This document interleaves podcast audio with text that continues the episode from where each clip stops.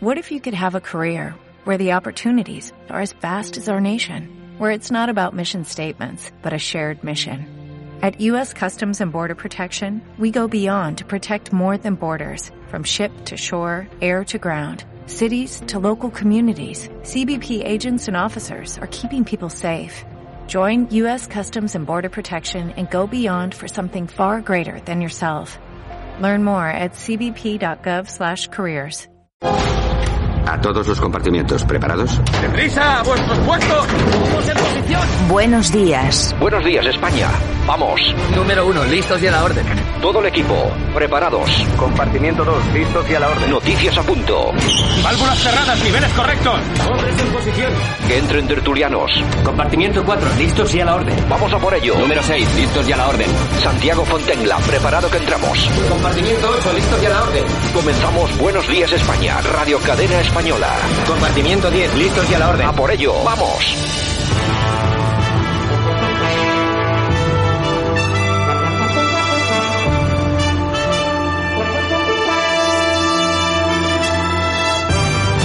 Buenos días España, aquí estamos otro día, hoy es 13 de abril 2021, es 13 y martes.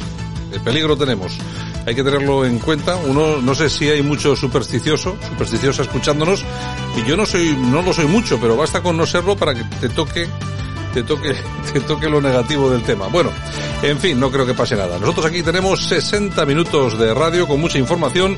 Saludos de Javier Muñoz en la técnica, este que os habla Santiago Fontela, por supuesto, de todas las personas que van a participar hoy en nuestro programa. Comenzamos como siempre con las malas noticias del COVID. 22.744 nuevos casos y atención, 197 fallecidos. El gobierno dará hasta 12.060 euros a quienes retrasen su jubilación y reducirá la de quien se jubile antes. Más de 2.500 jueces acuden a la Unión Europea por la violación del Estado de Derecho en España. Hablaremos luego de esto con Fernando José Vaquero Roqueta y también con Sergio Fernández Riquelme, que es un tema muy serio. Bueno, nosotros que, eh, aparte de daros las gracias por acompañarnos, por habernos elegido, vamos a comenzar rápidamente porque la cosa viene cargadita y hoy tenemos temas bastante interesantes que tratar. Comenzamos, vamos allá, gracias.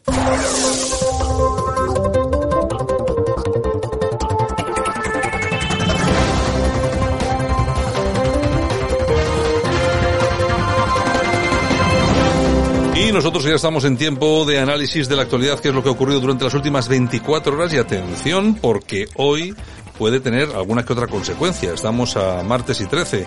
Don Francisco, el día peligroso, ¿no? Bueno, sí, sí, efectivamente es un día curioso. Desde luego, informativamente hay que decir que viene muy cargado, mm, no tanto de declaraciones. O sea, es el típico día que te sientas con una buena silla a la sombra del chopo, en la orilla del río, echas, echas la caña y vas pescando sin querer. Al final llenas la cesta rapidito y para casa de hacer otra cosa interesante. Así que si quieres comenzamos como siempre por lo más importante.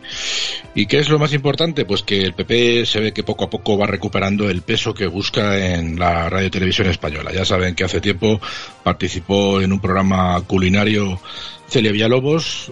Recientemente ha estado Tony Cantó, le dio un buen palo a la Isobaras de por la mañana, Joder. declarándole las condiciones y cómo debería estar la televisión española en cuanto a temas de neutralidad. Y la respuesta ha sido inmediata. Tenemos a Cristina Cifuentes en Masterchef Celebrity. O sea, es una consecuencia inmediata.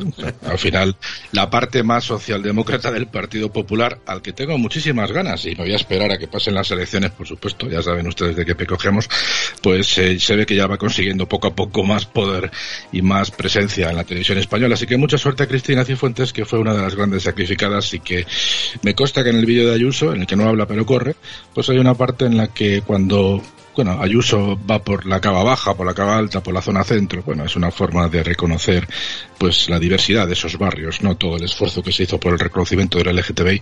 Y en esa parte del vídeo yo identifico a Cristina Cifuentes como en el resto, al resto de personalidades, alcaldes y presidentes de los, del PP que han estado previamente antes de, de Ayuso. Pero bueno, eh, como te digo, hay muchos temas. Comenzamos por temas judiciales. Eh, el Foro Judicial Independiente, que bueno, son tres asociaciones, pues eh, que conforman aproximadamente un colectivo de 2.500 de 2.500 eh, jueces asociados, evidentemente, pues se han puesto en contacto con la Unión Europea, pues sencillamente para denunciar que España es un Estado de Derecho en riesgo por las múltiples injerencias que desde el Poder Ejecutivo se está llevando a cabo. Ya saben que hace poco se ha aprobado una ley a través de la cual, pues el Poder Judicial no se puede renombrar a sí mismo ni tampoco decidir quiénes pueden sustituir actual a quienes eh, sin, sin que el gobierno lo autorice. Por lo tanto, es una injerencia manifiesta, ¿no? De hecho, que estén tan descontentos. Bueno, es una forma de que el Partido Popular, hasta que no ceda o se llegue a un acuerdo, pues no pueda tampoco tomar decisiones en este sentido. Y evidentemente los jueces, pues están, como digo, muy descontentos. Otra noticia también dentro del ámbito judicial es que el demócrata pacífico que el pasado jueves le pegó una patada en las costillas al policía, que evidentemente estaba ahí colocado a posta para que este demócrata pacífico se la, se la metiera. Recordarán ustedes cuando los, los de Vox, que estaban deseosos de rematar pedrolos y ladrillazos con la cabeza, estuvieron en Vallecas escuchando a Bascal. Bueno, pues este hombre ya ha sido detenido, al igual que también el tercero de Podemos, Alberto Rodríguez, ya está imputado. Por lo tanto, pues simplemente lo que tenemos que hacer, como decía al principio, es sentarnos a la orilla, a la orilla del río a esperar a que este hombre dimita, porque está imputado. Ya verán cómo no sucede, ¿no? En fin, pues no, va, a suceder, no, no va a suceder. No, no, por eso te digo que como evidentemente este tipo de casos no se producen, pues al final, como te digo, simplemente esperar a que no suceda, ¿no? Y otro de los asuntos que son bastante interesantes respecto a, bueno, pues a diferentes maneras de amenazar al personal, pues es la que últimamente Pablo Iglesias va diciendo por las televisiones en cuanto a, pues a todos esos consejeros, incluido Isabel Díaz Ayuso, pues eh, que van a ser poco antes, poco más pronto que tarde, según él, pues irán a prisión por, por su supuesta gestión criminal. Y aquí quiero recordar pues el momento en el que Pedro Sánchez se enteró de que Pablo Iglesias no iba a continuar en el gobierno y le despidió amablemente recordándole pues y agradeciéndole las funciones que él había tenido como responsable de la residencia de lo cual no hace ver más que, bueno, hay que leer entre, entre frases y entre labios, pues los labios de Sánchez, pues lo que quiso decir al respecto. Y es que, pues que Iglesias tenga cuidado porque puede terminar igual. Comenzamos escuchando a Pedro Sánchez. Antes que cuando he contactado con, eh, con, Pablo Iglesias, le he deseado suerte y le he reconocido. Le he reconocido la labor que ha hecho, además en un contexto muy difícil, muy complejo, por ejemplo, eh, con las residencias de mayores eh, en plena pandemia, el trabajo que ha hecho al frente de un importante ministerio como es el de Derecho Social. Bueno, eso que habrá sido un puyazo, ¿no? Fue un puyazo, porque mientras lo decías estaba riendo. Por lo tanto, cuidado, amigo Iglesias, porque el propio presidente del gobierno ya ha quedado, ha dejado manifiesto que, manifiestamente, que, tu labor fue indigna, fue criminal y ya veremos si no terminas teniendo algún problema si las, las circunstancias cambian, ¿no? Un Sánchez que en la mañana de ayer, pues tuvo a bien otra vez dirigirse a todos los españoles y a los foros económicos en los que se encontraba, diciendo que en pocos días van a trasladar a la Comisión Europea el plan de recuperación que servirá para impulsar a corto plazo la recuperación y la gran, como dice él, transformación de España, haciéndola más competitiva, ¿no? Y recoge 212 medidas con el objetivo de crear más empresas y, más empleo. Le escuchamos brevemente. Sin duda, nos encontramos ante un tiempo crucial. Como bien ha dicho el director del Español, en muy pocos días eh, vamos a trasladar a la Comisión Europea el Plan de Recuperación, Transformación y Resiliencia del Gobierno de España, tras meses de mucho trabajo interno y de un diálogo intenso que hemos mantenido con los interlocutores sociales y económicos aquí presentes y también con las propias autoridades europeas. Un plan que va a servir para dos objetivos. El primero de ellos, la recuperación económica en el corto plazo, pero también la gran transformación, la gran reconversión de nuestra economía, haciéndola más competitiva y por ello más próspera en el medio plazo. España puede. Así es como se llama esta gran obra, que yo diría es colectiva, de modernización y de competitividad que vamos a poner en marcha en escasos días. España puede. Y como bien decía antes el director del español, como siempre ha podido España, cuando se ha enfrentado a grandes desafíos a lo largo de nuestra historia reciente. España puede, a mí me suena como nuevo partido político.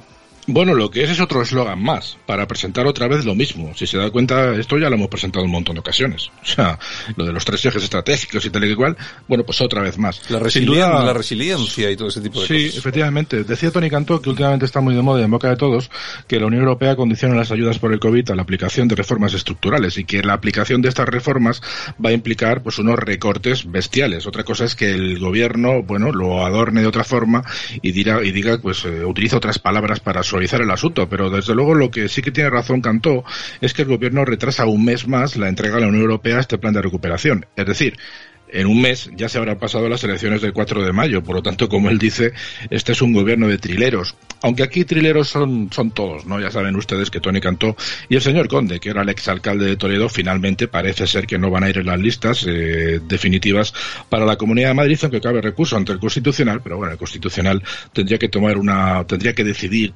o, sentenciar esto de una forma un tanto extraña, puesto que efectivamente pues hay una serie de condicionantes como que tuviera que estar empadronado dos meses antes y no es el caso. Por lo tanto, parece que el señor Cantó finalmente no va a estar, aunque, como te digo, está en boca, en boga de todo, está en boga, está en boca de todos, está en todos los canales de televisión, en todas las radios, bueno, pues informando que aunque no pueda ir en listas, pues estará ayudando al Partido Popular. Le escuchamos brevemente a Tony Cantó. Recordar que la Comunidad de Madrid, además de ser libre, es generosa eh, y es la comunidad que más aporta al resto de comunidades autónomas de España, ¿no? Así que yo creo que es importante, pero también es importante porque yo creo que esta es eh, puede ser si yo como creo Isabel Díaz Ayuso obtiene un respaldo mayoritario de la sociedad madrileña y por eso hay que movilizarse y que nadie se quede en casa, esto puede ser el, el inicio de una reconquista, ¿no? Bueno, yo creo que ha sido un gran error del, Partido Socialista impugnar esta candidatura porque lo único que han hecho es colocar a Canto en los medios de comunicación y en todos los titulares, ¿no? Bueno, en cierta, en cierta manera le han liberado porque efectivamente no es lo mismo ir en listas donde tienes que tener cierto cuidado a la hora de hacer declaraciones, aunque este hombre ya sabemos que tiene pocos pelos en la lengua, pero desde luego en el momento que ya no está en las listas, se ha corrido dos turnos, como te digo, aunque se está investigando otro posible tercer caso, ya veremos en los próximos días, pues evidentemente está liberado de toda responsabilidad. Además, es, eh, eh, es una persona independiente que no pertenece al Partido Popular, por lo tanto puede decir lo que le dé la santa gana. O sea que en ese sentido, como tú bien dices, puede ser más peligroso que otra cosa. En todo caso, ya te digo que veremos, aunque hay que recordar que yo ya dije la semana pasada que me parecía que lo correcto en estos casos cuando se produce un cambio de partido es que se cubra una cierta cuarentena. en este caso, sí, pues tampoco, tampoco, tampoco hubiera pasado nada porque hubieran pasado, hubieran pasado unos, unos meses para que este hombre pues hubiera estado un poco fuera de, de la jugada. De todas formas, tenemos que tener claro que el tema de que no siga en las listas electorales, eh, como decimos, no es tan grave. Y no hay que perder la perspectiva. Mira, el otro día, eh, Alvise Pérez, que es, bueno, pues no, no es dudoso del lado en el que está, sacaba un tuit que yo se lo recriminé porque no tiene razón. Él decía, gente que no puede ir en una lista electoral. Y pone, Tony Canto. Y luego decía, gente que sí que puede ir en una, lista, en una lista electoral. Y ponía, el portavoz de los manteros, Arnaldo Tegui, golpistas catalanes, el defraudador Echenique, los agresores, una asesina, y llama Pilar Baeza, de Podemos. Dice, todo muy normal, ¿verdad?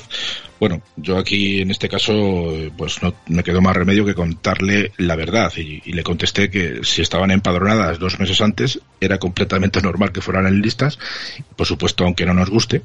Y de hecho le recriminó que él fue diputado por Ciudadanos, que me parece que hay mucha gente que no lo sabe ¿eh? en las Cortes catalanas, en las Cortes valencianas, por lo tanto, efectivamente, entonces promover cambiar la norma con una yo le yo le propuse que promueva cambiar la norma con una pancarta gigante de las suyas o, o con una petición de firmas en vez de confundir ir al personal. O sea, las cosas son como son y no se pueden cambiar.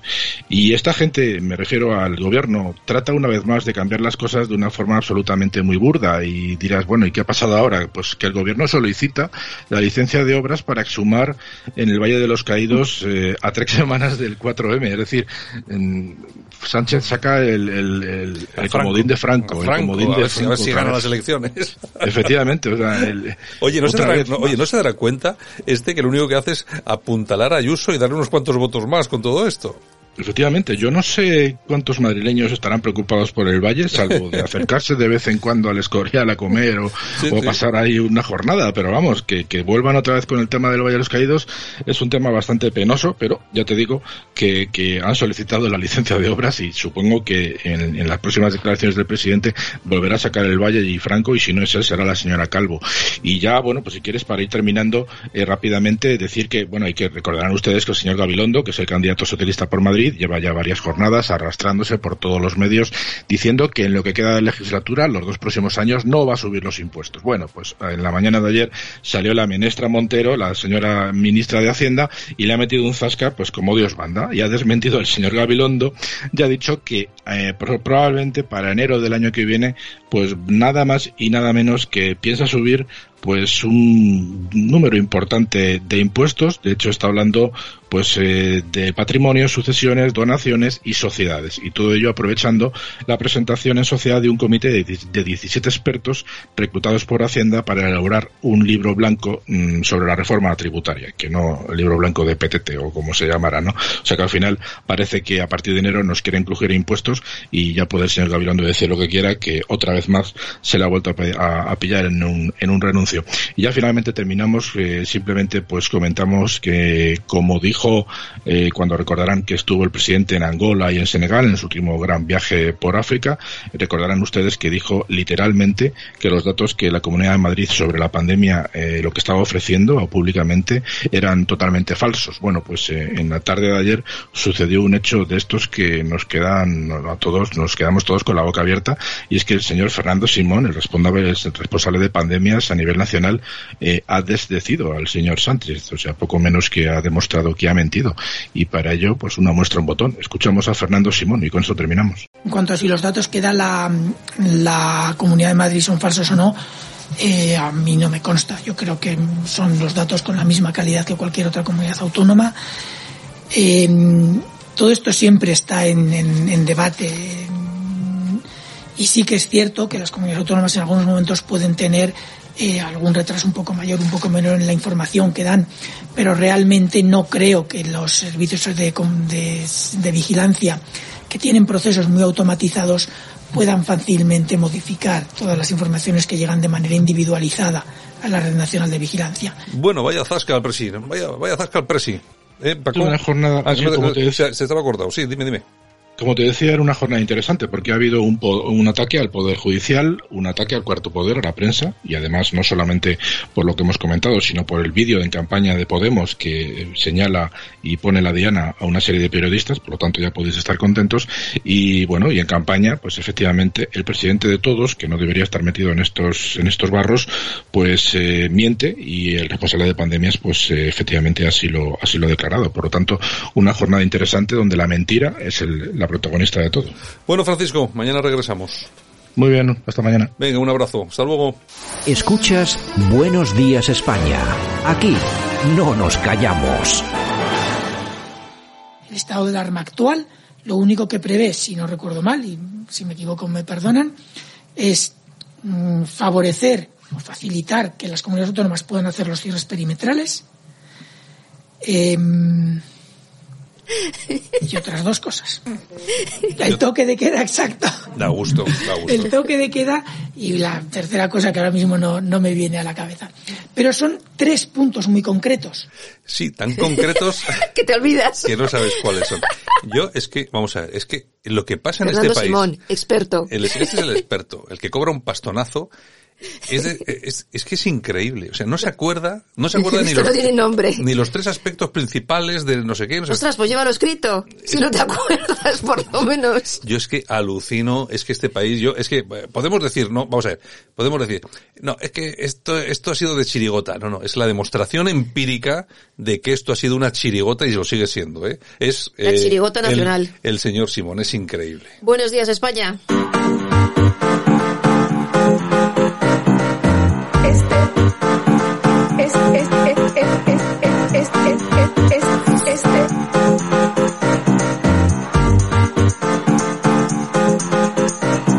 Radio Cadena Española no nos cansamos.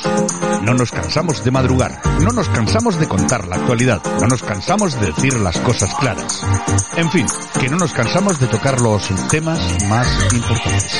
No nos cansamos. Este es el ministerio de todas las mujeres. De todas las mujeres. Bueno, y nosotros aquí estamos. Atención, atención, atención. Mucho cuidado con esto. Mucho cuidado. Os voy a dar una noticia.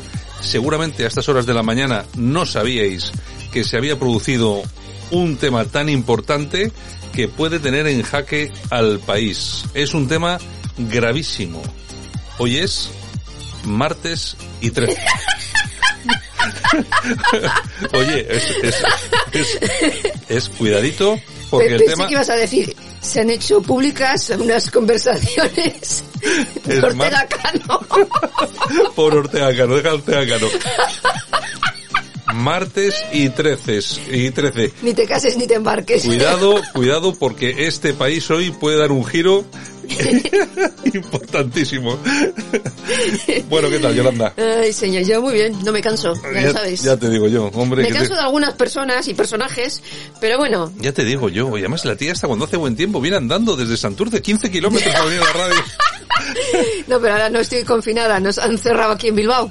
Ay, Dios Estoy mío. encerraditas. En Pero fin. sí, Santurce a Bilbao me lo hago yo, vamos, Desde Santurce a Bilbao vengo por toda la orilla. más de una vez lo he hecho. O sea, que no, no te extrañe. Yo, a mí cuando me dicen, yo no sé, nuestros oyentes no sé, pero a mí cuando me dicen, no, está lo de Santurce, las sardineras, inmediatamente me viene la cosa Yolanda, a Yolanda.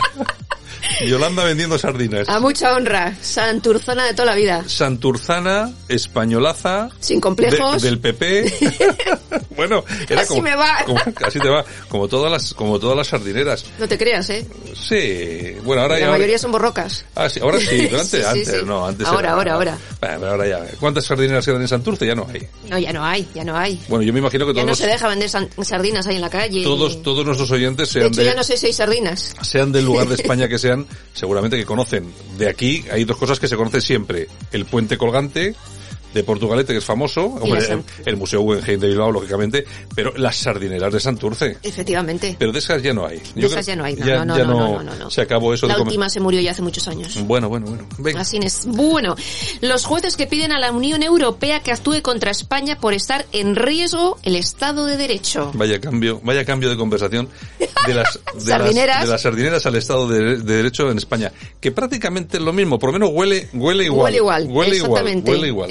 Eso es, eso es. Bueno, y en OK nos cuentan que Chávez firmó la concesión de más de 6 millones de dólares a Iglesias Monedero y Bestringe para llevar la revolución a España y luchar contra el, capa- el capitalismo a través de la Fundación FEPS. Sí, bueno, pero eso ya se viene hablando hace mucho tiempo. Sí, ¿eh? pero lo vuelven a decir así Sí, para no. que no se olvide la Está bien, gente está y bien- tal. está bien recordarlo. Hay que recordarles las ¿Qué cosas. Y también nos cuentan que Pedro Sánchez se gasta 10 millones de euros en la nueva sede de la embajada en Caracas, de la que ya hemos hablado hace un tiempo, Sí, que habían comprado el edificio por 6 tantas- millones. Tantas obras que nos acababan. Exactamente, pues ahí parece que está. Y todo mediante un expediente reservado y sin publicidad. Como siempre, sin explicaciones ninguna, ¿eh? Ya, pero bueno, yo eso lo puedo entender. Vamos a ver. Hay cuando hay que criticar, se critica. Cuando no, no. Vamos a ver. Es, no es lógico que se informe de la situación y las obras de una embajada que teóricamente tiene que mantener Ya, ya. una reserva muy importante para no conocerse cómo es por dentro, qué tipo de sistemas llevan.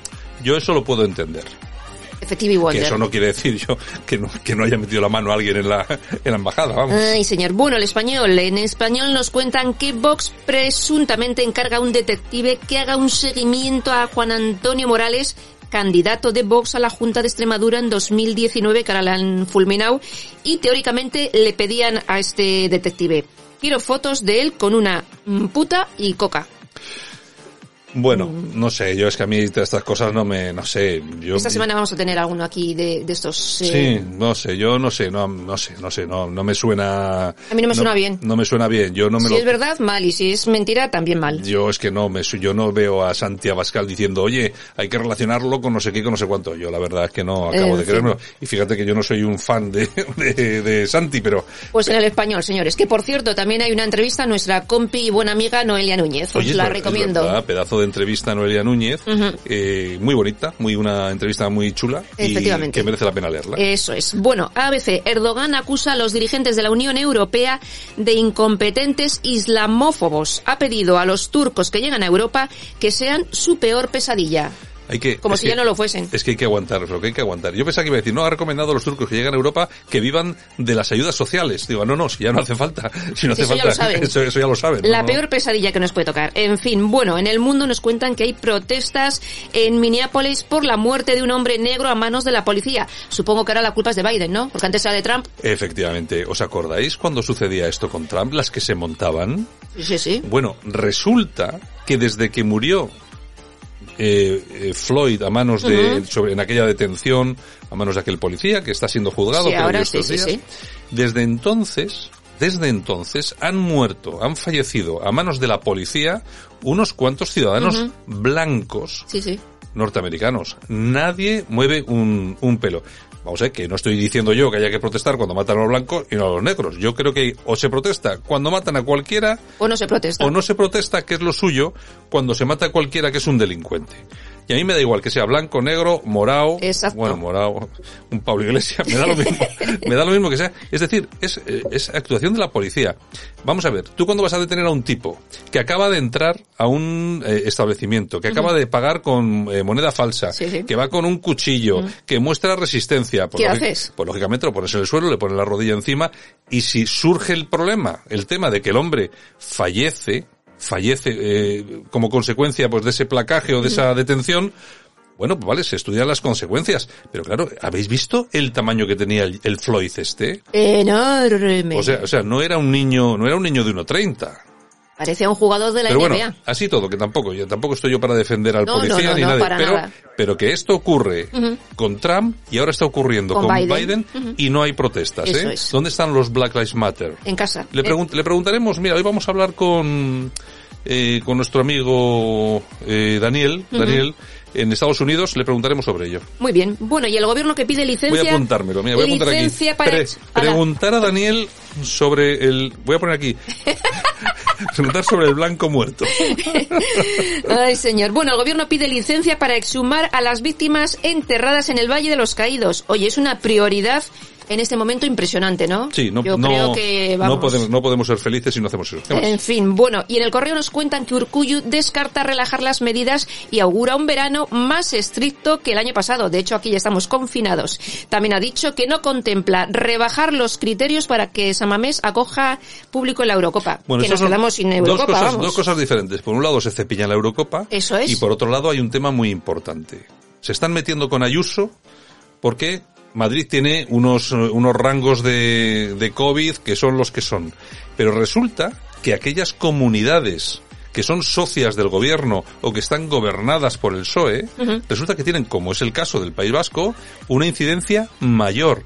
¿Oyen ustedes al señor eh, Pedro Sánchez salir públicamente en una rueda de prensa a criticar al gobierno del País Vasco, del señor Urcullu? No, solamente critica a Madrid y a los madrileños. Y está obsesionado con y, a Ayuso. lo- y a los andaluces, porque vota- aquí se le ocurre a los andaluces votar al PP, y a los eh, murcianos que también, y a los Donde está el gallegos. PP, única y exclusivamente. En fin, voz populi. Javier Clemente, tenemos aquí a Javier Clemente. Siempre me ha caído bien. Pues mira, ha dicho que a periodistas se metían los más vagos, los más golfos y los más toquetes. Tal cual. Yo no quiero decir nada sobre esto porque podría incriminarme. Yo también, señor Clemente. Mejor me callo. Yo, hombre, yo vamos a ver. Porque yo- igual me vienen a detener y voy al trullo. Yo solamente voy a decir una cosa. Yo en la facultad, yo estudié en la Universidad del País Vasco. Y la verdad, tengo que reconocer una cosa. Que ¿Jugabas al póker? Que sí, jugábamos más tiempo al póker en la cafetería que estábamos en clase. Bueno, y se quemaban muchas hombre, hogueras los de la Cale Borroca. ¿eh? Hombre, tampoco daba muchas ganas de estar en clase teniendo en cuenta con quién teníamos que compartirla. Todo lo que había allí. Mira, yo me acuerdo que tenía entre los profesores, bueno, varios batas unos, además que iban en las listas. Mira, me acuerdo que estaba eh, uno de mis profesores, eh, era Perico Lavarría, que era el fundador de, eh, no sé, no me acuerdo del partido que era, pero que luego se integró en Batasuna. Imagínate tú qué profesores teníamos. Sí, y sí. luego los alumnos que teníamos, que había gente normal, había gente muy maja, pero es que luego había una pandilla de, de borrocas, esos que te decían, hay que desalojar la clase, a ver quién decía que no. Bueno, y pancartas por toda la universidad. Así que bueno, que no, eso no son cosas para, para discutir demasiado. En fin, la tribuna del País Vasco. La Comisión Europea comenzó a elaborar su plan para imponer los pasaportes de vacunas dos años antes de la aparición del COVID-19. Mm. Podéis leer el artículo en la tribuna del País Vasco. Bueno, previ- previsión que decía. Exactamente. ¿Por qué será? News. Ada Colau. Hacía mucho que no sabíamos nada de ella, ¿verdad? Bueno, pues abandona Twitter para hacer buena política y para que el amor gane al odio. Bueno, Lo ha dicho ella, yo, ¿eh? no voy a, yo no voy a decir nada. Lo ha dicho ella. No voy a en decir nada. fin. No voy a decir nada. Venga, ¿qué más? News es del corazón. Hoy sí, vamos a hablar de corazón. ¿Qué hay? Pues mira, tenemos por ejemplo a Tom Cruise, eh, que pone a la venta su fabulosa Sabía, mansión. sabía que ibas a decir algo de la casa de Tom Bueno, Cruise. ¿Cuántos, no- cuántos millones? Pues esta la tiene en las rocosas de Colorado y es una pedazo mansión impresionante que la vende por nada más y nada menos que 35 millones de dólares. 35 millones de Ahora, dólares. ¿qué casa? ¿Qué casa? 6.000 de los antiguos eh, millones de pesetas. Eh, Es muy bonita. Ya, ya no, ya puede ser lo que tú quieras, pero es. Joder, ¿cuán- ¿cuántos Misión Imposible hay que hacer para, para tener esa pasta? Es que no lo sé yo. Muy bien. Ay, ¿Qué más? señor. Bueno, y Daniel Écija prepara una serie de televisión sobre la vida de Bárbara Rey y Ángel Cristo. Esto promete, esto Bueno, promete. aquí desde lo de Rocío Carrasco, pero bueno, eh, fija que ya sabéis todos que es el ex de, De Be- Belén Rueda. de Belén Rueda. Exactamente. Bueno, que es un gran- bueno, que es, tiene gran éxito con las series que crea, ¿eh? Hombre, es un productor de mucho, de mucho éxito. ¿Qué En más? fin, que empezó con, con Miliquito, con Emilio Aragón. Sí, bueno, claro, Así es. ¿Qué más? Bueno, y Antonio David que pide que embarguen a Rocío Carrasco el dinero que ha cobrado por el documental. Dios y si no es a ella, a cualquiera que haya cobrado ese dinero.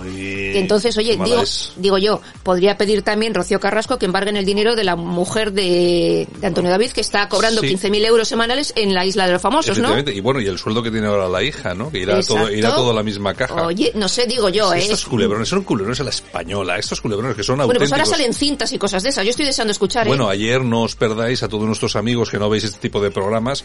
Ayer anuncio absolutamente importantísimo. Salen unas cintas a la luz que Antonio David Flores, presuntamente, porque todavía no hemos visto Sí, listas, pero sí, todo sí, parece indicar, grababa en casa de Rocío Jurado, que parece ser que son el motivo principal Por el que están acojonados. por el que Ortega Cano y compañía están con los mismísimos en el cuellísimo. Exactamente, hay muchas cintas, Vamos, parece ser. esto aquí, esto va a dar, esto va a dar. Oye, esto- esto va a dar. este, este, el- el- Oye, cada día, cada minuto que pasa, yo, el Rocío Carrasco, me parece mejor. Oye, perdona, pero Villa- Villarejo le hace los recaos a Ya Antonio te- David, ya ¿eh? te digo. Manda Antonio, huevos. Antonio David Villarejo. Ya te digo, manda pelotas. ¿Qué En más? fin, bueno, nos vamos a las toñejas. Venga, vamos a unas toñejitas, Javier, por favor. Pues para el Endacari Urcullo. Por lo ya, por lo ya expresado. Exactamente. Bueno, ¿y qué? Aplausos. Aplausos. Pues mira, para los investigadores del ciber de enfermedades cardiovasculares de la Universidad de Navarra. He prolongado el este. Porque dicho- era largo, ¿verdad? Le, le he dicho a Javier, prolonga, prolonga porque eso va a ser muy interesante. Bueno, han desarrollado una nueva herramienta para predecir la evaluación de los pacientes tras sufrir un ictus. O sea, Bueno, pues todo lo que sea, científicos todo lo que sea y esté vinculado con el tema sanitario nos parece eh, enorme, no, enormísimo porque yo creo que Se es absolutamente necesario. Y bueno, y que por lo menos lo hacen aquí en España, no, Exactamente. no lo hacen en, en ningún sitio. No tengas miedo de perderte, no. Y si hoy el día estaba siendo bueno, lo rematamos con Sildavia de la Unión. El tiempo pasa tan despacio en Sildavia. Y es que tal día como hoy, pero del año 1985, la Unión llega al número uno con este tema del álbum Mil Siluetas.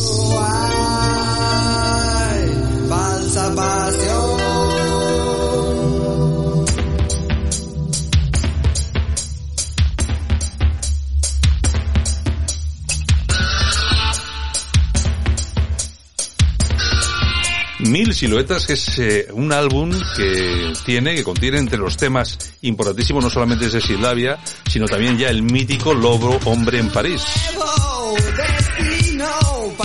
Grupo formado por Rafa Sánchez, Luis Bolín y Mariano Martínez en los años 80 en plena movida madrileña. En el año 2015 compaginaron su trabajo en el grupo con diferentes cosas en solitario.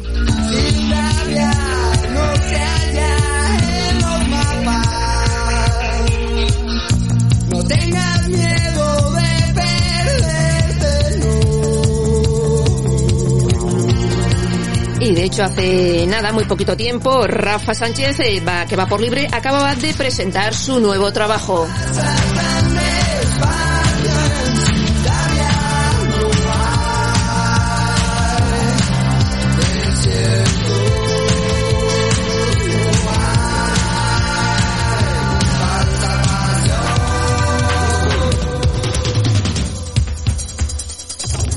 Y también tal día como hoy, pero del año 1964, Sidney Poitier se convierte en el primer actor negro en ganar un Oscar como mejor actor por su papel en Los Lirios del Valle. Y también tal día como hoy, pero del año 1943, cuatro presos consiguen escapar de la famosa cárcel de Alcatraz. Y también tal día como hoy, pero del año 1928, nace la actriz Matilde Conesa. Y tal día como hoy, pero del año 1923, nace el actor Don Adams, más famoso por su papel en la serie Superagente 86.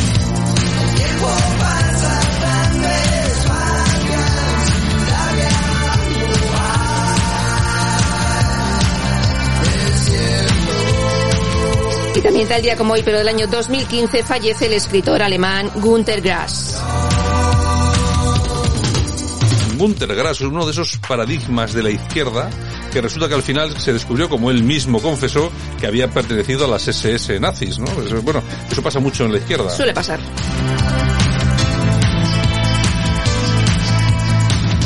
Esto es todo, nos vamos, chao Yolanda. Bueno, pues un besito y hasta mañana, feliz día. Nosotros continuamos aquí en Buenos Días España, más información, continuamos.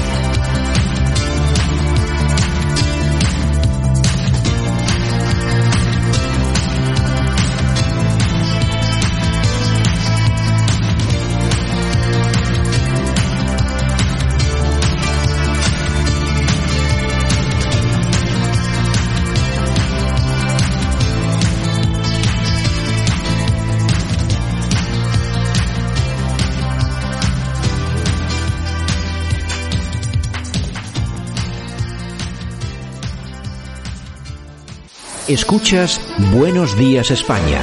Aquí no nos callamos. Y nosotros que cruzamos el charco, nos vamos hasta los Estados Unidos. Ahí está nuestro buen amigo y compañero Daniel Brian García Padilla. Don Daniel, ¿qué tal? Buenos días. Hola, buenos días. Un saludo desde Estados Unidos. Bueno, me imagino que, yo, bueno, yo no sé qué hora serán. Yo es que aquí, como estamos con, los, con estos horarios tan diferentes, pero yo me imagino, aquí son las ocho y pico de la mañana, pues te pillamos de madrugada prácticamente, ¿no?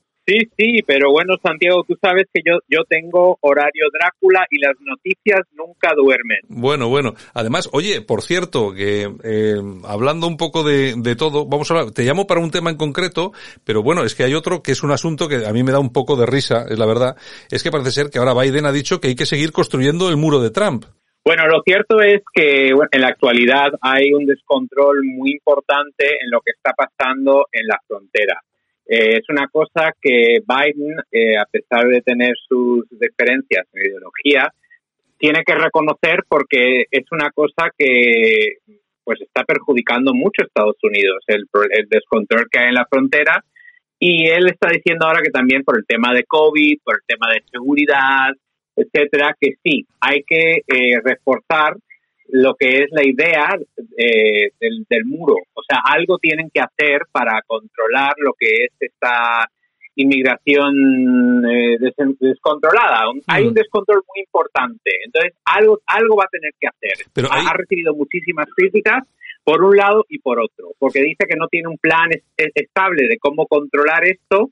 Eh, porque, vamos, llegan los eh, inmigrantes indocumentados, etcétera, y dice que, bueno, hombre, están diciendo ahora con el tema del COVID que, bueno, Estados Unidos está haciendo bastante progreso en eh, las vacunaciones, que vamos a hablar también en breve del tema, y dice, bueno, pero eso, eso de que nos vale si están entrando gente por doquier eh, sin ningún tipo de control. Ha, ha, tenido muchísimas críticas, tanto de los de los que son de su equipo como también eh, los de la oposición. Claro, claro, porque aquí una de los, uno de los eh, de las ideas fundamentales de la campaña de Biden era precisamente acabar con ese con ese muro, bueno, y entre otras cosas también con aquellas denuncias de las famosas jaulas donde se metían los niños y últimamente hemos visto algunas fotografías donde aparecen los niños hacinados en una especie de jaulas de plástico metraquilato eh, que no se diferencia mucho eh, en de aquellas fotos que sacaron en tiempos de, de Trump, o sea, al, al, al final va a ser prácticamente lo mismo una cosa y otra, ¿no? Es que Santiago, y yo lo he dicho en varias ocasiones, en varios debates, el tema del muro y el tema de cómo eh, hacen el control de inmigraciones en Estados Unidos no es un tema ni de derechas ni de izquierdas, es un tema que ambos lados han tenido un, un problema en cómo controlarlo. El muro en realidad lleva tiempo, fue empezado por Bill Clinton. Las políticas que tiene Estados Unidos de eso de la jaula y todo eso fue, fueron empezadas por Bill Clinton también y, y, eh, lo estaban haciendo con Obama. No nos olvidemos que bajo la administración Obama, el mandato Obama, se deportaron más inmigrantes colectivamente que colectivamente en la historia de Estados Unidos. O sea, con ocho años de Obama deportamos más inmigrantes que en cualquier momento colectivamente en la historia de cualquier presidente de Estados Unidos. Mucha gente se olvida de ese detalle. Entonces yo digo, el, tema que tiene Estados Unidos, la situación de la inmigración, eh, es un problema que no es ni de derechas ni de izquierdas. Ambos partidos han tenido que tomar cartas en el asunto porque es un problema muy serio y muy grave. Lo que pasa claro, a nosotros nos llama mucho la atención porque, claro, siempre oíamos lo mismo del muro de Trump, que eso es racista, no sé qué, y ahora vemos, efectivamente, como tú, bien dices, sabíamos que lo había comenzado Clinton, sabíamos que lo continuó Obama, sabíamos que Trump había dicho que había que, hacerlo todavía más grande, y ahora llega Biden, después de haber criticado tanto eso, y dice que sí, que efectivamente que hay que seguir adelante también con el muro porque hay que tomar algún tipo de, medida. Además, alguna medida que seguramente que tendrá mucho que ver con el COVID, porque tenemos, eh, los datos son los que son, en las últimas fechas han entrado más de 20.000 eh, menas, es decir, de menores no acompañados a Estados Unidos, con todo el peligro que entraña eso, claro. Mira, palabras textuales de Biden, proyectos particulares que necesitan ser terminados, o sea, que han dejado brechas, puertas, áreas específicas que tienen que, ser terminados. Eh, y sí, yo yo estoy totalmente, a ver, lo que tú, dices es totalmente cierto, que con lo del tema del COVID, si, se están tomando en serio un aspecto y diciendo, venga, os tenéis que vacunar, estamos poniendo facilidades en los supermercados, que luego vamos a hablar de eso también, y luego pues es un poco contraproducente que entren 20.000 personas a la vez y no hagan nada. No hay nada de control, claro, lo que pasa en España, exactamente lo mismo, ¿eh?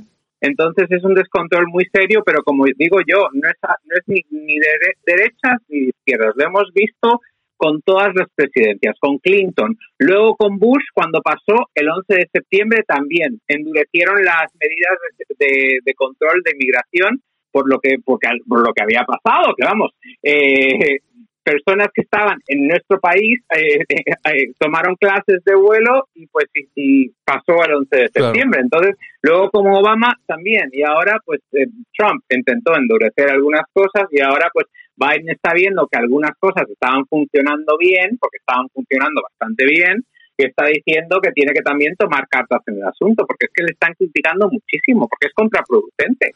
Bueno, eh, Daniel, un tema muy interesante que nos ha llamado profundamente la atención, sobre todo teniendo en cuenta cómo llevamos la, el tema de la vacunación aquí en España, que es un verdadero desastre, no tenemos vacunas, el, eh, vas a, eh, no se vacuna el fin de semana en la mayoría de los sitios porque hay vacaciones, bueno, y todo esto contrasta con Estados Unidos. Eh, hemos visto algunas imágenes en las que incluso se está vacunando en, eh, en los supermercados. Es decir, se está haciendo una vacunación súper acelerada, ¿no? Sí, bueno, muchísimas eh, personas y contactos míos me han preguntado sobre este concepto, porque claro, en España esto se ve como algo raro, algo fuera de serie, lo de, lo de vacunarse en un supermercado. Me gustaría aclarar y, bueno, eh, agregar énfasis ¿no? en que no es así como lo dicen. O sea, sí, uno va a un supermercado, pero eso es porque el concepto de la farmacia en Estados Unidos es un concepto muy distinto al concepto que hay en España. En los supermercados hay farmacias, o sea, estamos hablando de farmacias, farmacias, no, por ejemplo, para farmacias como, por ejemplo, yo entro al corte inglés y veo una parafarmacia que está habilitada a venderme ciertos productos, pero otros no. Las farmacias en Estados Unidos existen dentro de los supermercados. Entonces, ¿qué pasa? Que hay supermercados que tienen estas farmacias que están habilitados como centro para poder realizar estas vacunas. Pero esto no es algo nuevo del COVID, esto es algo que lo estaban haciendo con la gripe, etcétera. Esto es, esto es como algo muy habitual aquí. Eh, lo de ir al supermercado y vacunarse es porque, vamos, eh, son, son grandes eh, almacenes, grandes edificios, para mucha gente, es un lugar cotidiano donde todo el mundo pasa por ahí y simplemente lo que hace es agilizar el proceso de uno poderse vacunar en una farmacia. Sí, sí. Bueno, bueno, en una farmacia, eh, así y todo. Eh, Daniel, tú ya sabes que aquí en España no se permite vacunar en farmacias. Fíjate, Claro, fíjate, claro, tú claro. fíjate, fíjate lo que adelantaríamos si permitiesen a los farmacéuticos vacunar en, en farmacias. De todas formas, ¿cómo funciona ahí el tema de la vacunación? ¿Es gratuita, me imagino? ¿Y eh, hay muchas colas o vas libremente al sitio y te vacunas y ya está? Sí, bueno, te tienes que inscribir, te tienes que inscribir ahí eh, los supermercados, bueno, las farmacias de los supermercados tienen, eh, hay como una página web donde uno se inscribe, te hacen varias preguntas para calificarte, para ponerte en la lista, ¿no? en, en qué categoría puedes, eh, la- obviamente la gente mayor, pues primero, luego, pues, entonces, según estas preguntas te califican, ¿no? Y sí, la, la vacuna del COVID eh, en Estados Unidos eh, lo paga la sanidad. O sea, me gustaría aclarar que sí, Estados Unidos sigue careciendo de una sanidad pública en sí, pero con el tema de la vacuna todo el mundo se va a poder vacunar. Y ahí, mira, yo, yo, Santiago, que he sido muy crítico de la sanidad estadounidense, eh, comparándola siempre con la de España, que bueno, aquí, como dices tú, creo que no le- este, este aspecto de la vacuna, obviamente en España no lo he podido vivir ahí, pero otras cosas, pues yo siempre he estado muy satisfecho con la sanidad española y he hecho comparaciones, ¿no? Y aquí yo veo como que el zapato está en el otro pie, ¿no? Como decimos, Estados Unidos lo está haciendo muy bien y España lo está haciendo muy mal, bajo mi punto de vista, que Sí. he tenido la suerte de poder comparar los dos, ¿no? Eh, lo del tema de las vacunas aquí, yo creo que va bien. Yo creo que es una de las cosas que Biden, eh, o bueno, la administración o el gobierno, pues está llevando bastante bien. Bueno, en eh, España yo creo que, bueno, Bueno, eh, Daniel, hay una, hay, una, hay una cosa que sí que hay que tener en cuenta y hay que ser, hay que ser también honestos. En la compra masiva de vacunas, bueno, pero la compra más, cuando decimos vacunas son cientos de millones de vacunas, la realizó Trump adelantándose a todos.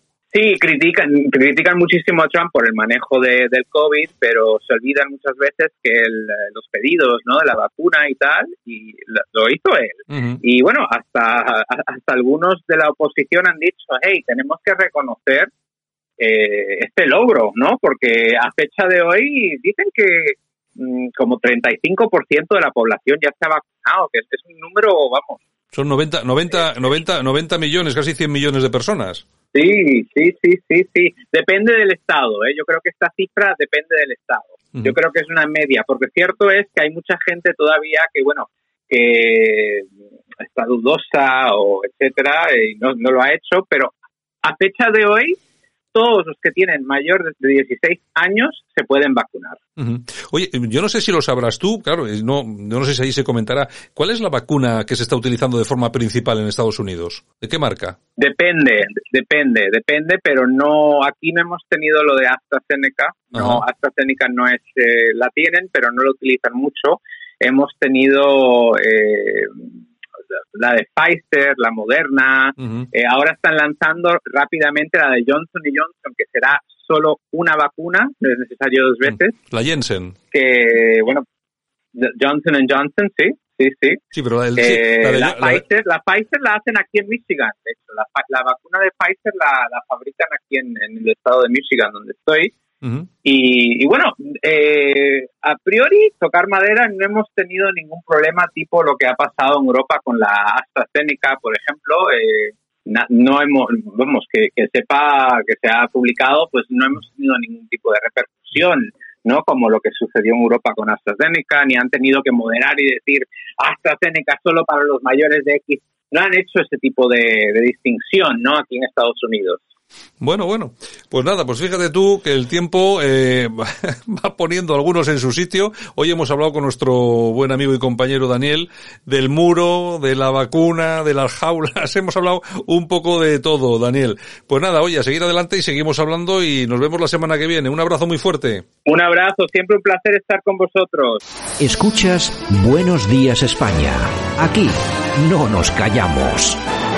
Y nosotros que estamos en tiempo de tertulia, nos vamos hasta Murcia y está el profesor Sergio Fernández Riquelme. Don Sergio, ¿qué tal? Buenos días. Muy buenos días, Santiago. Y también tenemos en Navarra a Fernando José Vaquero Oroquieta. Don Fernando, ¿qué tal? Buenos días. Buenos días a todos. Bueno, todos me imagino que estáis eh, tranquilos. Por cierto, por cierto, tengo que recordar un asunto que fíjate cómo son las cosas, eh, Sergio, que el otro día, bueno, el otro día, eh, yo creo que el día, hace un par de días, me parece, publicábamos en la página web de la radio, en radiocadena.es, un artículo titulado Foucault denunciado el fin del mito progresista que firmabas tú sobre todo este asunto, que es una cosa de la que se ha hablado bien poco, ¿no? Sobre la pederastia de este mito progresista y esas vinculaciones que había y tal. No sé, nos había parecido eh, un artículo aislado en el mar de Internet, pero resulta que por arte de gracia estamos empezando a ver que incluso las televisiones están haciendo eco de este tema, ¿no, Sergio? Claro, porque no se podía esconder este, este grave problema que ha afectado durante muchos años a la élite intelectual eh, francesa y progresista, ¿no? Ahora está saliendo eh, continuamente pues los pecados de pederastia y pedofilia que, protagonizaban pues intelectuales de la talla como de, de, Michel, de Michel Foucault, el cual, que es eh, una especie de dios en la sociología y la filosofía occidental, pues tiene un pasado eh, bastante oscuro que ahora un libro reciente de, de Guy Sorman, eh, uno de sus discípulos, pues pone de manifiesto ¿no? las continuas y brutales violaciones que cometía este pensador en sus viajes a Túnez eh, y que eran escondidas, eran eh, olvidadas por la clase política y por la clase académica, porque su obra parece era más importante que estos hechos que incluso justificaban. Y estamos viendo que continuamente están saliendo a la escena pues el pasado de,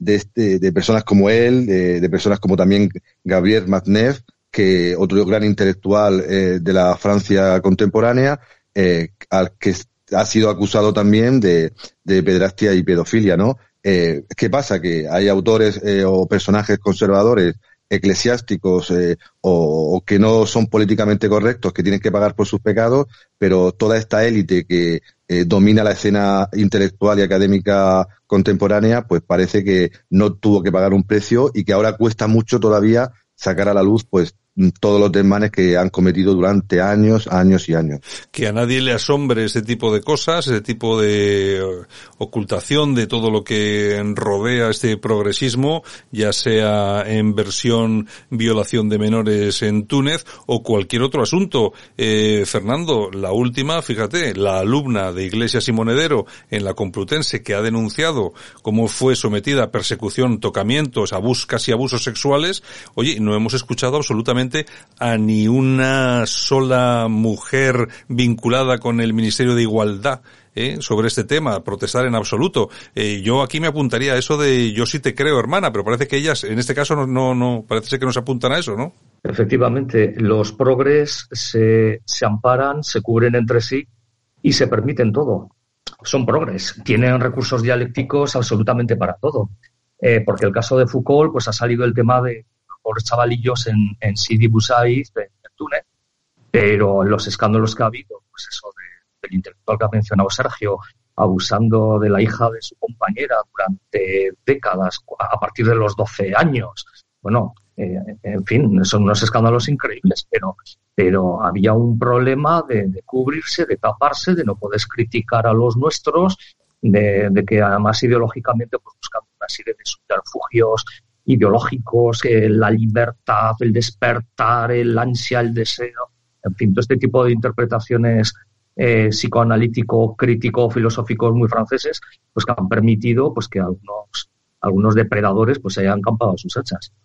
Bueno, y esta doble, triple, cuádruple vara de medir que tiene la progresía, no solamente en España, en el resto del mundo, demostrada, por ejemplo, con estos casos de pederastia, etcétera, etcétera, que también ha llegado a nuestro país, lo que pasa que en versión judicial parece ser que la mitad de los jueces, parece ser no, es cierto, la mitad de los jueces han denunciado ante Europa el riesgo de violación del Estado de Derecho en España.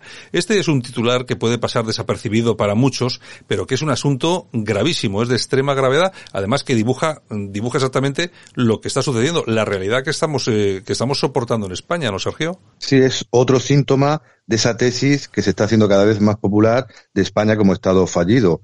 Es decir, los jueces tienen que clamar ante instancias internacionales para defender su autonomía, ¿no? En una democracia, en un Estado eh, de derecho, la separación de poderes es sagrada, ¿no? Pero estos jueces llevan a instancias internacionales que el gobierno español, como todos sabemos, intenta controlar la justicia con el objetivo, como es obvio, de eh, controlar aún más las palancas de poder. Controla los medios de comunicación, controla las grandes empresas y le falta el pilar judicial. Y al paso que vamos, en muy pocos meses, este gobierno va a controlar todos los poderes, va a controlar todas las informaciones y va a controlar pues eh, todos los recursos para eh, eh, evitar pues cualquier tipo de condena, por ejemplo, lo vimos con la con el caso de del ministro de, de, Interior, el grande Malrasca, que tenía que haber dimitido, pero mm, no lo ha hecho ni lo va a hacer porque sabe que eh, tiene el control del, del, Ejecutivo, el control de los medios de comunicación y ahora pues le falta algo tan obvio como el, determinar quién es juez y quién no es juez en las principales instancias de la, de la, del sistema judicial español. Un hecho gravísimo que se une a, otros que hemos visto en las últimas semanas. Denuncia de Estados Unidos de la posible falta de libertad de expresión en, en, en nuestro país y a nivel económico, pues la caída del PIB brutal que se espera para el año que viene en función de la previsión que ha hecho el gobierno. Noticias que están pasando eh, de tapadillo eh, en la opinión pública, pero que desvelan, creo, que estamos de nuevo ante la tesis de España Estado fallido. Bueno, fíjate, Fernando, cómo son las cosas que los jueces llegan a decir que nos vemos obligados a recurrir a la Comisión Europea para poner en su conocimiento nuestra inquietud ante el actual panorama que se cierne sobre la independencia judicial en España. Yo creo que el primer golpe a esa independencia judicial se produce cuando la señora Dolores Delgado deja de ser ministra e inmediatamente es nombrada fiscal general del Estado, ¿no? Yo creo que, o quizá antes, ¿no? Pero bueno, yo creo que ese, ha sido, ese fue el paso fundamental donde de verdad la libertad y sobre todo esa independencia judicial ya se vio en entredicho, ¿no? Eh, sí, si miramos atrás, pues vemos eh, efectivamente que, que, con el gobierno de, de nuestro actual presidente, Pedro Sánchez, pues hay una deriva de cara a orientación totalitaria. Eh, pero sinceramente nos tenemos que remitir a muchos años atrás, porque ¿cuántos años llevamos que diversos partidos políticos nos han hablado de la reforma del Poder Judicial? ¿Cuántos años nos han dicho que había que desarrollar el articulado de la Constitución que prevé el sistema de elección de los 21 miembros del Consejo General del Poder Judicial? Es que llevamos así desde el principio, desde el principio de la democracia. O sea, en, el artículo correspondiente de la Constitución habla que de 21 miembros del Consejo General del Poder Judicial, 8 serán elegidos eh, con, una, con un designio político, cuatro por el Congreso, cuatro por el, por el Senado y el resto tendrían que ser elegidos por las organizaciones judiciales por un sistema que se desarrollaría. ¿Qué ha pasado? Que han sido desarrollos parciales, que no se ha terminado de consolidar, en el que no ha habido un consenso. Y tanto el Partido Popular como el Partido Socialista se han visto muy cómodos manteniendo el status quo. ¿Qué pasa? Que ahora la situación es de escándalo, porque se han cruzado las líneas rojas. Eh, una situación de escándalo, eh, la prueba es que la mitad de los jueces con lo que a ellos les gusta, mantener las formas, la imagen corporativa, eh, no enfrentarse al resto de la carrera, etcétera, como ellos dicen, bueno, pues hayan tenido que dar un paso de semejante calibre. Pero es que, claro, con este gobierno todo es exagerado, todo es desmedido. Ya veremos si ahora que, que, que Pablo Iglesias está fuera, pues va bajando de tono en esta deriva totalitaria. Pero lo cierto es que tendencialmente, vamos, es tremendo. Yo no sé, yo no sé si la salida de Pablo Iglesias puede enfriar un poco esa deriva totalitaria. Permíteme que lo dude, que no creo que vaya a enfriarse, al contrario, creo que se va a mantener en el tiempo, irá a más. Lo que a mí lo que me preocupa realmente es que todo esto está apoyado por el, lógicamente, el gobierno de Sánchez, el Partido Socialista, un partido socialista que en otros tiempos, pues bueno, pues era un partido eh, político cabal, vamos a ponerlo entre comillas, en cuanto a las instituciones y tal se refería, pero que lógicamente ahora también ha entrado en esa, en esa deriva. Yo, eh, Sergio, este, este asunto, eh, es, yo me acuerdo cuando Aznar eh, gana las elecciones en la segunda legislatura, en la que numerosos periodistas eh, comenzaron a decir, pues que claro, después de volver a ganar por mayoría absoluta, Aznar, eh, aquel, aquellos cuatro años tuvieron unos tintes un tanto eh, autoritarios, vamos a decirlo, ¿no? Pero claro, es que uno ve esto y dice, pero vamos a ver, eh, ustedes me, está, me estuvieron hablando entonces de un cuento de un cuento de niños, pero es que hoy no veo a ni un solo periodista hablando sobre este tema y dándole la importancia que tiene, que se vaya la mitad, la mitad de los jueces eh, a protestar a Europa, a decir que este país ya deja de ser España como tal y vamos a pasar algo parecido a lo que está ocurriendo en Venezuela, aunque a, a muchos le pudiera parecer de, de, política ficción. Sergio. Sí, además hay una frase latina que lo resume todo, ¿no? Quid custodias ipsos custodios, es decir, ¿quién vigila a los vigilantes? Si un eh, gobierno eh, supuestamente democrático controla los medios de comunicación a base de subvenciones, eh, incumple pues las sentencias judiciales eh, de, facto con el caso Grande Marlasca, domina prácticamente todo el poder territorial, bien a solas o bien en ese bipartidismo que quieren resucitar. Y ahora quieren controlar directamente los nombramientos y el funcionamiento de la justicia, pues es un hecho gravísimo que está pasando mucho desapercibido en los medios de comunicación que no le va a llegar al ciudadano, pero si le llega al ciudadano, que se ponga a temblar, que se ponga a temblar porque se pierde el instrumento básico que tiene para poder defenderse de la intromisión gubernamental, de la injusticia o incluso de la tiranía. Un poder judicial eficiente, imparcial y de calidad que sepa decirle no a un gobierno cuando te cobra impuestos de manera indebida, cuando te pone multas de manera indebida, cuando coarta tu libertad de manera indebida. Es decir, el ciudadano en esta crisis se puede quedar aún más solo ante el peligro con una justicia politizada en tiempos de pandemia y recordemos, de estados de alarma y restricción fundamental de, de libertades, porque parece que esta jugada del gobierno eh, parece ser eh, pensar mal, parece que pensamos mal, pero claro, viene ahora cuando se acaba el estado de alarma y se va a aplicar eh, medidas de restricción con eh, leyes que van a ir a los tribunales y un gobierno que controle los tribunales, pues es un gobierno omnipotente que no tiene que dar explicaciones a nadie. Y el ciudadano, repito, ya está solo ante la crisis, ya está solo ante las restricciones de libertades y ahora puede estar solo ante el peligro de la justicia.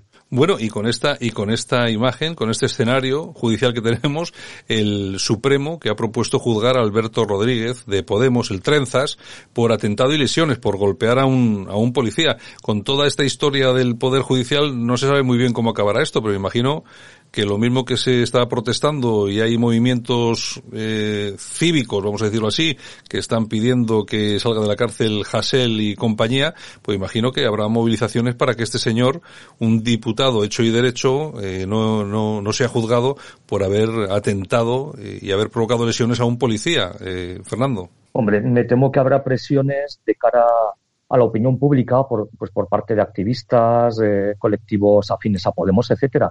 Pero lo que no sabremos y que sería realmente bonito de saber es las presiones que habrá de puertas adentro dentro de la magistratura. Claro. Porque los mensajes, eh, las orientaciones, el papel de la fiscalía, que no, que no va a pasar de puertas adentro eh, en este proceso. Un proceso que no olvidemos se originó en una agresión eh, a un policía acaecida hace siete años. ¿eh? Que estamos hablando de, de una, una una agresión de hace siete años. Es que es una barbaridad que se haya tardado siete años en llegar a, esta, a este estado de, eh, a, este, a este nivel judicial. O sea, pero, pero ¿cómo es posible que un supuesto delito permanezca durante siete años en la vía procesal? Bueno, Vamos pues a ver, es, es, es, lo que tenemos, ¿eh? Yo creo que, yo creo que para, yo creo que para casi todo la lentitud es la lentitud de la justicia, ¿eh? Claro, pero eh, como muy bien decía Sergio, el problema es que los ciudadanos, pues progresivamente nos vamos a ver indefensos porque realmente esa separación de poderes que afirma la Constitución y que nos repiten todos los días los periodistas, que es el sustento del, del régimen, pues es que no es real. O sea, al Poder Judicial, cuando ha llegado unos, unos políticos con menos escrúpulos, con menos memoria de lo que fue la transición los acuerdos de superación de, la guerra civil, etcétera, bueno, pues se han decidido a cruzar líneas rojas en su deriva totalitaria. De ahí la ley de memoria histórica, el pacto con los nacionalistas, el ataque a la independencia del, del Poder Judicial.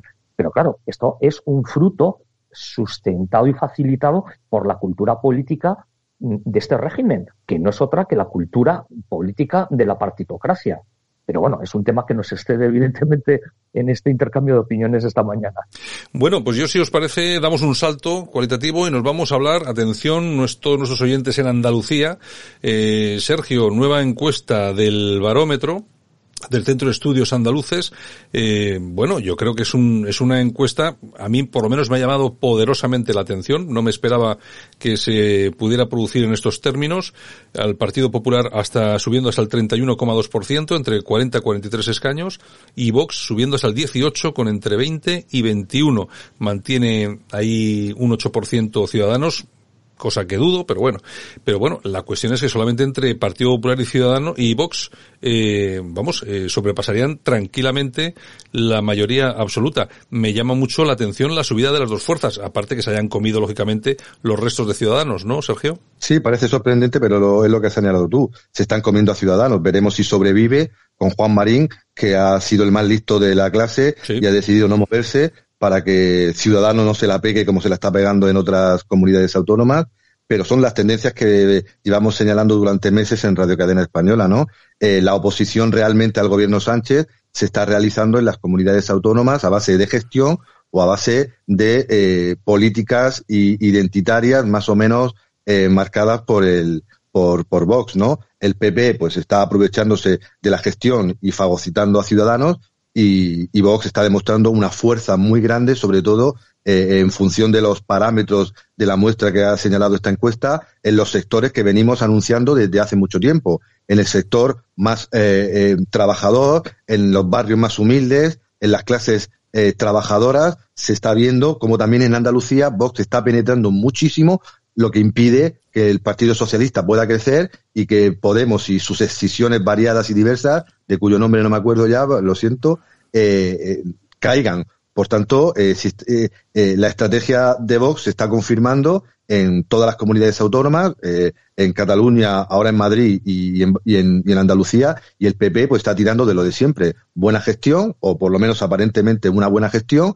que hace que los ciudadanos pues estén relativamente contentos, y, y aparte, como he señalado al principio, es en estas comunidades autónomas donde se está haciendo realmente oposición al gobierno eh, de, del PSOE y, y, Podemos. Por tanto, sería bueno que eh, el PP de Casado y, nuestro querido y vecino Teodoro pues aprendiera la lección de buena gestión, eh, eh, evitar confrontaciones absurdas con Vox e incluso buscando pactos con esta formación que, como todos sabemos, sin ella y viendo el, descalabro de Ciudadanos, pues el, PP no va a gobernar ni en Madrid ni ninguna comunidad autónoma. Por tanto, es una encuesta que está reflejando tendencias que hemos señalado nosotros creo que eh, antes que nadie y además que muestran que el PP puede eh, gobernar con Vox sin problemas y ser alternativa de gobierno al actual ejecutivo de la Moncloa.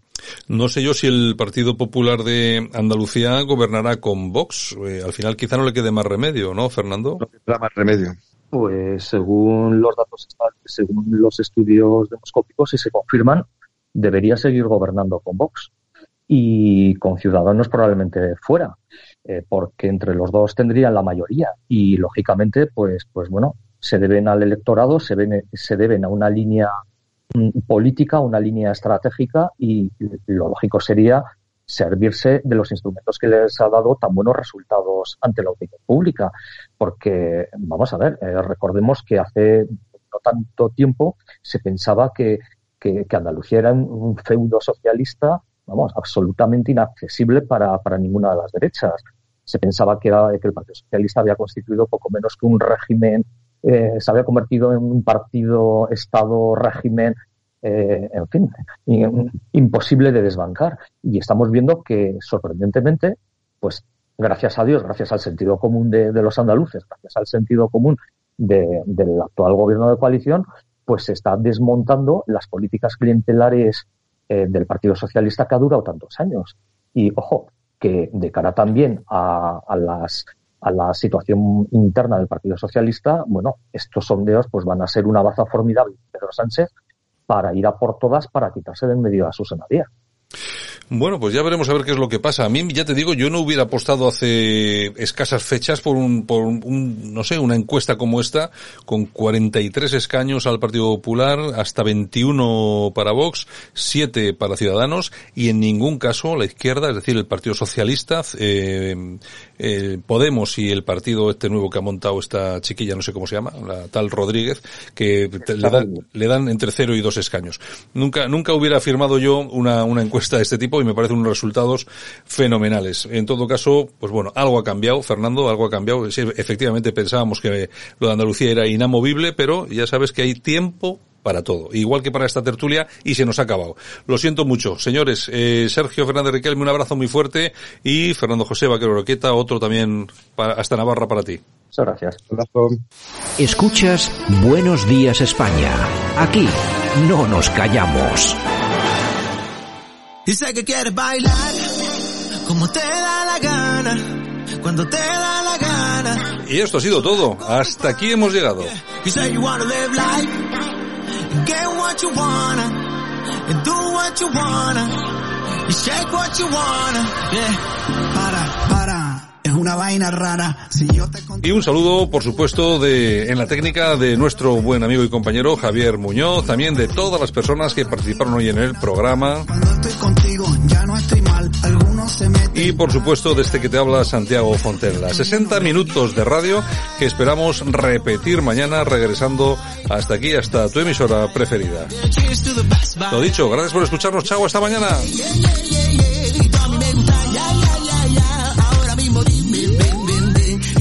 Fiesta. Dale, sé que quieres bailar como te da la gana, cuando te da la gana, sola con tu pana. Yeah, you say you wanna live life, and get what you wanna, and do what you wanna, and shake what you wanna. Ay mami, dime que la que,